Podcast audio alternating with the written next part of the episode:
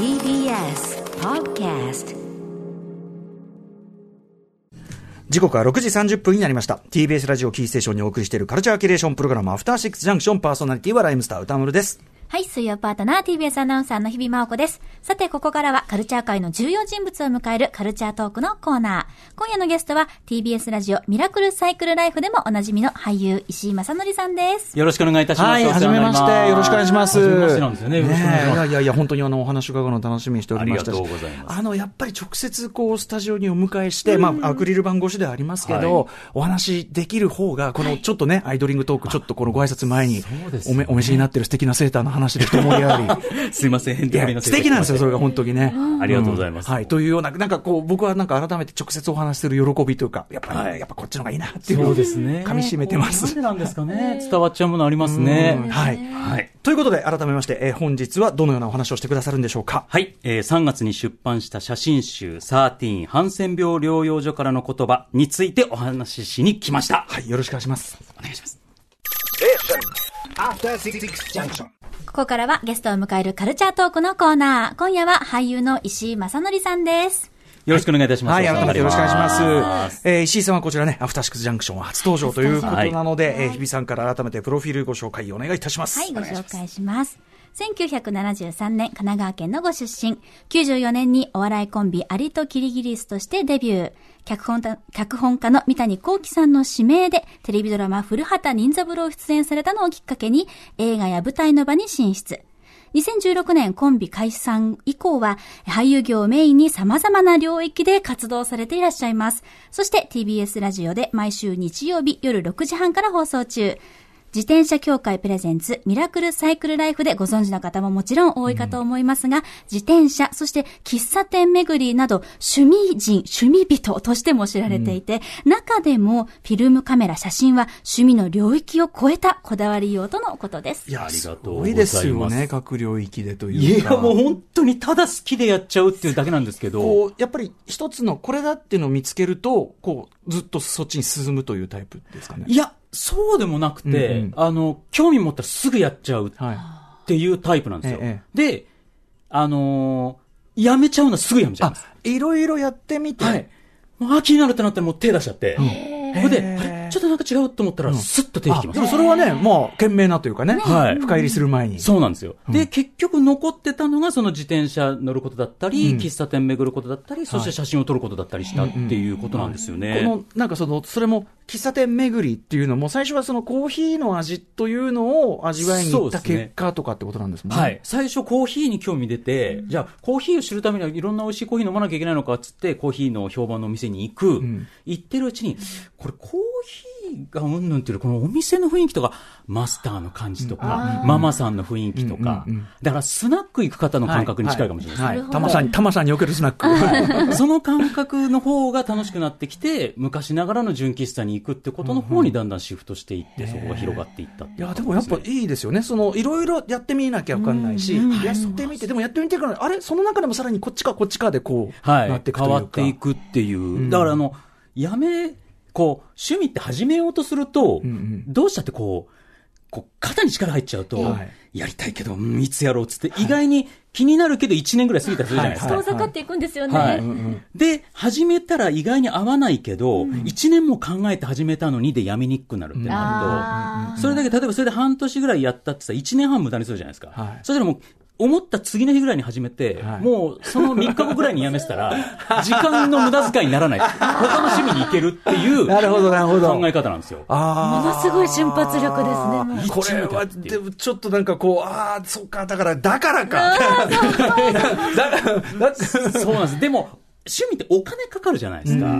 だから、いかに安く始めるかを調べるところから最近初期投資安めんところから。安めのところから行って、はい。だ例えば僕カメラが趣味なんですけど、えええいきなりライカとか、はい。そういった高級なものを欲しくなって、えちゃうけど、10万、20万とかするじゃないですか。それを買うぞってなったら、ちょっと貯金してとかっつって逆算しちゃいます。はい。で、始めてみたら全然合わない。やっぱりデジタルカメラにしとけばよかったとかになっちゃうと、もったいないしそしたらもう安く買えるフィルムカメラをん。中古屋さんとかでパッと買ってみて、たた楽しんでみて、合いそうだったら続けていって最後にライカにたどり着けばいいとか、そういった方が順番的に正しいんじゃないかと自分は思ってるタイプあー。いや、でもまあ、石井さんにね、あの、おっしゃっていただくと、なるほどなって。説得力が。なるほど。逆に、逆に自分のケツが重いのはそれだったかって。いうね。おっしゃる通りって感じです、今。写真、写これ写真にこう、手出してみようかなって思われた、そその最初のもっと軽いきっかけみたいなのあるんですか？あ、これは本当に、その前から自転車に乗ることは趣味でやっていて、で、自転車の雑誌をたまたま、自転車と旅がテーマの雑誌がその時出てたんですよ。えもう今ど、どの雑誌社のどの雑誌だかも覚えてないんですけど、それ見てたら、まだデジタルカメラが今ほど来る前だったんで、フィルムカメラもデジタルカメラも両方あるぐらいの時代に、自転車の旅には、フィルムカメラのが合いますよねみたいな特集が 3ページぐらいあったんですよ。本当に。ほとんど自転車の話なんですけど、その3ページ見たときに、合うかも。って思って、なんかそのアナログ感が、自転車、じ電動アシストじゃなくて自分の足で旅する確か感じと、確かに。巻き上げてとか、そういった感じが合うっていうのを聞いて、はぁ、やりたいってなって、で、もうすぐに新宿の中古カメラ屋さん行って1台買ったところからスタートする。んです。すごい、行動力が。の結果、あ、やっぱ楽しいなと。楽しいってなっちゃって、もうそっからずっと続いてって。確かにそのメカ的なこの、なんていうかな、こう、やっぱ歯車のこう、使った何かの良さありますもんね。の機械的な感じがもうたまらなくなっちゃって。ということは、じゃあずっとその、えっと、デジタルカメラではなく、そのフィルムそうですの撮影にこだわっねてらっし。ゃる。もうずっとフィルムカメラです。うんうん。デジタルカメラ、今家にはスマートフォンしかないですね。ああ、そうですか。はい、あとはビデオカメラあります。はい、ビデオムービー用はあるんですけど、これやっぱでもそのフィルムで撮るっていうのは、その、えっと、街の現像っていうこう、プロセスがあったりとか、何が撮れてるかわかんない。はいいろいろあると思うんですけどえ、醍醐味として、そのプラスに感じられたのはどこの部分ですか？あの、スマホとかでももちろん今もうスマホの方がなんなら綺麗な写真撮れるんですよ、フィルムカメラで下手すると。でも、なんか、その場の空気を持って帰ってる感がないっていう、記憶記録ではあるんですけど、例えばその喫茶店行ってコーヒー取るっていう行為は必ずするんですけど、はい。スマホでも一応撮っておくわけですよ。でも、たまに、あの写真撮っていいですかなんつって結構大げさなフィルムカメラで撮らせてもらったりするんですけど、えフィルムカメラで撮ったお店を覚えてるんですよね、やっぱああ、はあはあはあはあ。で、フィルムに確かにこう、フィルムカメラってシャッターがレンズがパッと開くじゃないですか、そのレンズを通した光がフィルムに焼き付いてそれでシャッターが閉じて、それを巻き上げて、フィルムのパトローネパトローネっていうところに入って持って帰るじゃないですか、それが確かにその日例えば今日だって2020年の7月8日の光を持って帰ってるんですよ。物質的に、ぶ確かに物理的に本当にキャッチしたものですはい、をよね。持って帰ってるんですよ、空間の真空パックみたいにね。はい。そうかだ昔ハワイの缶詰ってあったじゃないですか。ハワイの空気だけを入れて。はい。平成の缶詰というのもあったらしいですけどええええ、あれと同じ感覚なんですね。うんでも、デジカメとか、そのスマホのカメラだとどうしても、そのままは絵はうん再現してくれるデータを持って帰れてるけど、はいはい。その場の光とか空気は持って帰ってこれてないっていう、なんならこうね、まあこれもいい面ではあるけど、都合よくいろんなこう加工もできちゃう。感じにできちゃう、逆に。はい。でもそれってやっぱ本当にその時自分が感じてた空気感とはまた違うものそうなんです。違っちゃってきちゃうっていう、作り上げられちゃう分、なんかちょっと違っちゃうんで、もうそれはそれで良さがあるわけですけど、それはいい悪いじゃなく、んうん僕はそっちに魅力を感じてしまったので、フィルムカメラを続けているっていう感覚ですね。じゃあ現像してみたら、あらと思った感じじゃないってところも含めてだったす。はい。もうそれぞれ、え、こんなだったっけ？とか、あと、あの、写真展がちょっと今延期になってるんですけど、はい。写真展で焼いた写真っていうのも、あの、一個フィルムがはい。めちゃめちゃ傷ついちゃってたネガがあったんですよ。でも、それも含めて、良かったんですよ。その日、ちょっとフィルムの調子が悪くて、ええあのフィルムホルダーのあのカメラの中で張り付いてしまったんですね、フィルムネガが。で、でもそれも現像してみたら、もうその傷ついてしまったのも含めて、あこの日の出来事だと思ったんで、それそのまま自分で暗室で焼いて展示をさせていただくことになったりとか、そういうのも含めてなんか、フィルムって魅力があるんだよなって感じてるんですよね。なるほどな。確かにこう写真ってそもそも本当にその動画とは違ってこの一瞬っていうここをパッケージっていうところこそに特性があるわけだから先ほどおっしゃったようにそのだからアクシデントの表れとしてのその傷であるとかってはい。とこもこの瞬間、この日のこれだからですもんね。そうなんです。それがもうたまらなく愛おしいというか、もうそっちにどうしても惹かれてしまう自分がいるという。いやー面白い。その石井さんのその視点も本当に面白いし、えーでね、あの、先ほど展覧会とおっしゃってましたけど、あちょっとこんなね、えっと、メールが来てるんでご紹介させてください。えーっとね、みずほウエストさん、えー今日は石井正則さんがご出演ですね。私は埼玉の武蔵野線沿線に住んでいて、ライオンズの試合観戦で、えー空き地で乗り換えをするために案内表示のある国立ハンセン病資料館に行かねばと思っていました。はい昨年午前10時の映画祭で映画館で砂の器を見て、えー一層行かねばという気持ちが強まり、ようやく今年訪問して、私たちがハンセン病に、えーの方に行ってきた差別の問題を改めて知り、このことは一人の人間としてしっかり心に刻まねばと思いました。えー春にはその、えー国立ハンセン病資料館で石井正則さんの写真展が行われていたので、また訪問しようと思っているうちに、えーコロナ禍で資料館が長期にわたって閉館になってしまって、えー残念ですと。えーハンセン病をはじめ感染病の歴史は差別の歴史という話を聞いたことがあります。今日の石井さんの写真集13のお話を聞いて、えー現在は予約制で再開しているので、また資料館にも訪問いたしますというメールです。はい。そうなんです。ね、ということで、あの、もう、まあ、この、今回、そのお話を伺う写真集の前に、まずはその展覧会のそうですね、写真展の方があって、うん。国立のハンセン病資料館っていうのが、えっ、と、東村山市にあるんですけれども、そこも、えっ、と、東京唯一の療養所、ハンセン病療養所、多摩全生園の敷地内にあるんですけど、まあ、今回のコロナウイルスの影響で、ちょっと今延期っていうことになってるんですけど、うん。うん。うん。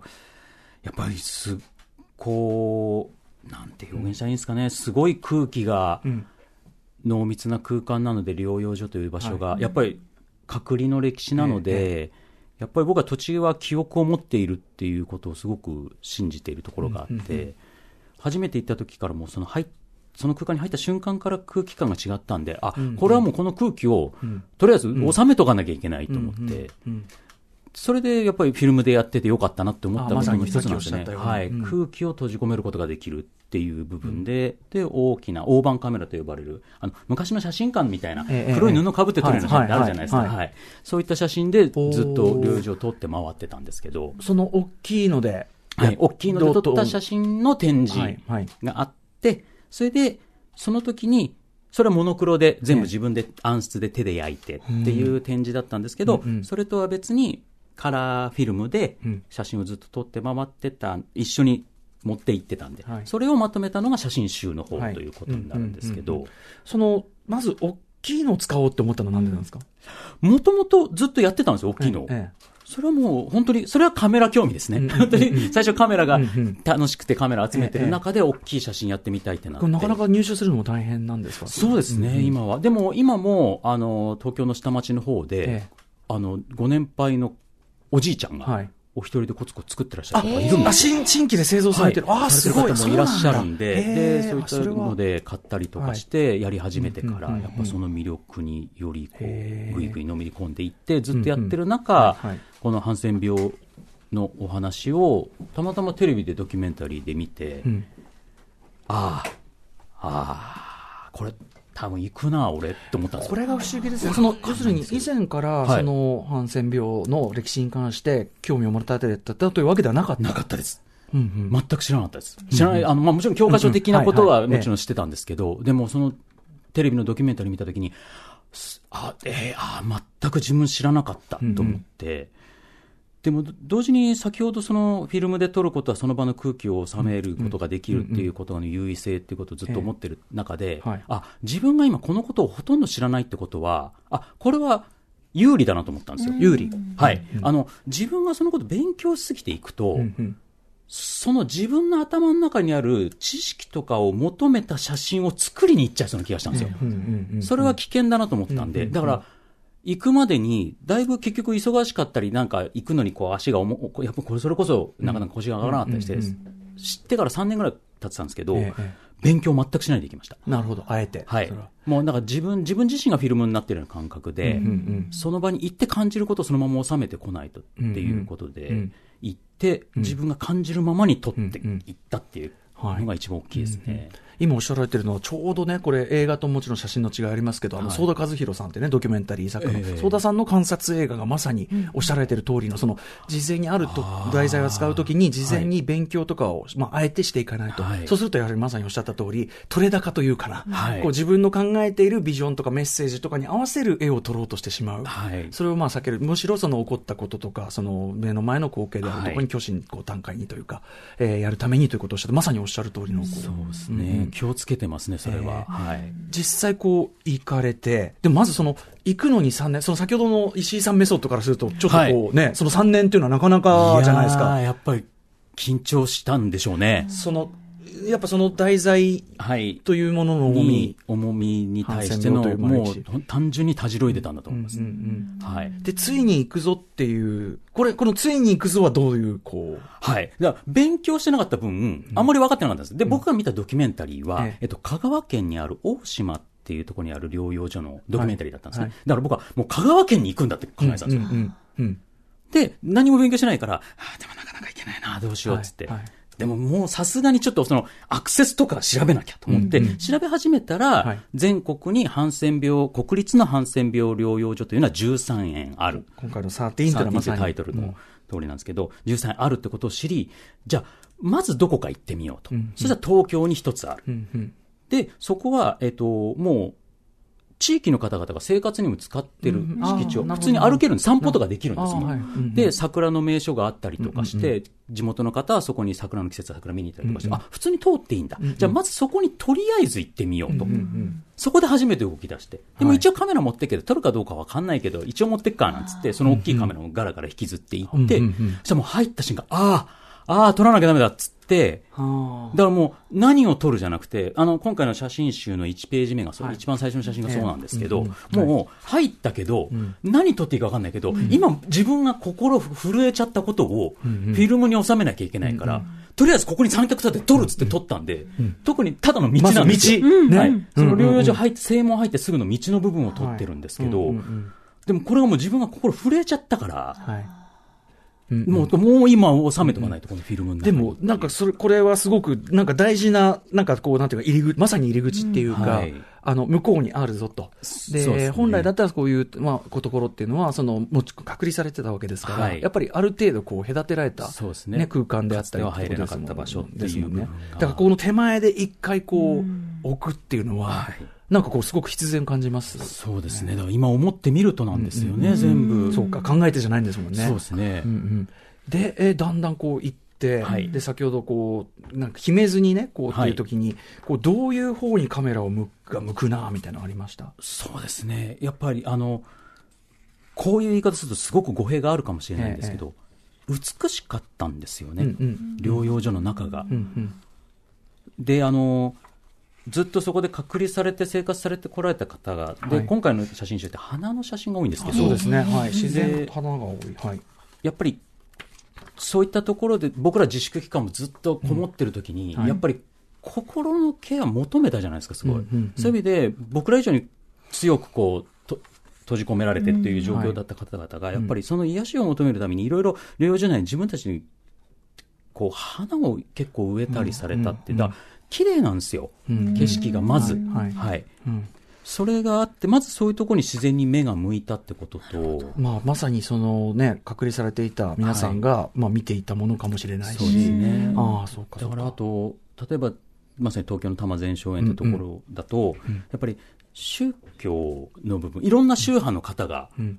連れてこられちゃうんで、はいはい。あだからそのそうかそうか。教会とか、禅のお寺とか神社とかが、一箇所に固まってるんですそれも普通じゃ見られないじゃないですか。神社と教会がい隣り合わせになるとかそういうことないじゃないですか。はいはい。そういった景色も、そうなんだこれはってなる。で、そういうのを、そこ、その心の癒し、ケアを求めてらっしゃるわけですよね。はいはい。で、それ、そういうとこを見ると、やっぱ、うわってなるんで、もう、うんもう思思ったらもう立てるし、三脚立てるし、はいうんうんうん。撮るし、みたいな感じでずっと撮っていったっていう感じでしたね。でもそして、全部13円回った頃に展示やらないか、写真集出さないかっていうふうにお声掛けいただいたんですけど、で、専門家の方に声かけてもらってるから、で、じゃあこういうのが撮れてるんですけどって見せたら、はい。僕全然勉強せずに撮っちゃってるんで、はいはい。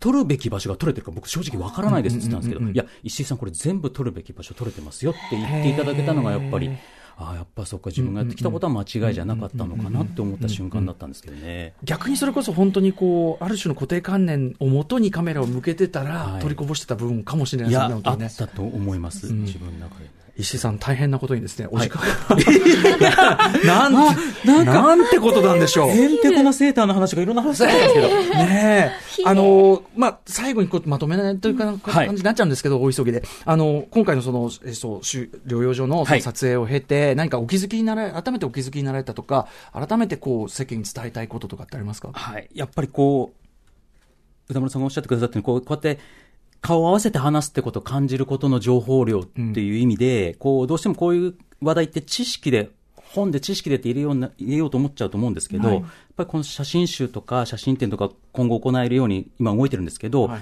肌で感じてもらいたいっていう思いを強く持って作った作品集です。はい。なので、まずこう、いろいろ、そのためには、こう、勉強しないといけないんじゃないかって思わせるような題材だったりするじゃないですか。でもその気にせずに、とりあえず何も考えずに見てもらって、感じてもらう。だからあの、ブルース・リーの有名な言葉ですよね。はい考えるな、感じろと。はい、うん。そういったことを思って見ていただければいいなと思っております。はい、そしてやっぱりね、実際のところ、13箇所も全国にあるわけで、はい。やっぱお近くにいね、ね。本当は行ける場所があるはずなわけなんで、見学を本当にいはい。つでも受け付けてくださってるんで、ね。療養所の方も。ちゃんとこう、やっぱり直接行くって、あじちゃんと自分で感じるってことが大事かもしれないですね。はい。いいません。いやーでもとにかくね、あの、ケツ思い組としては非常にですね、いろんな意味で、いろんな意味で、襟を正される、はい、お話でございました。はい立たされました。はい。えー改めてじゃあ写真集のね、はいえー、13、ハンセン病療養所からの言葉、えートランスビュー、えー社より2900円で発売中です。はい、よろしくお願いいたします。はいえー石井さんからお知らせことなどありますか？はい、えー、こちら TBS ラジオで毎週日曜夜6時30分から放送中の自転車協会プレゼンツ、ミラクルサイクルライフ、ぜひともよろしくお願いいたします。そして写真展もなんとか開催できるように動いてますんで、はいえー決定したらすぐに SNS でお知らせしますんで、よろしくお願いいたします。はいあとあの、天海祐希さん主演の映画、老後の資金がありません。あの、こちらにも出ておりますんで、はい。結構ね、いろいろ宣伝やってると思うんですけど、はいはい。ラジオの方。ロゴの資金がありませんってやってます。は、はい。で、自粛期間中に YouTube のね、石井正のチャンネルっていうのを作ってみたんで、あの、自分で一生懸命編集してるんで、見てカメラのね話はい、カメラの話とかしてますんで、もう、はい。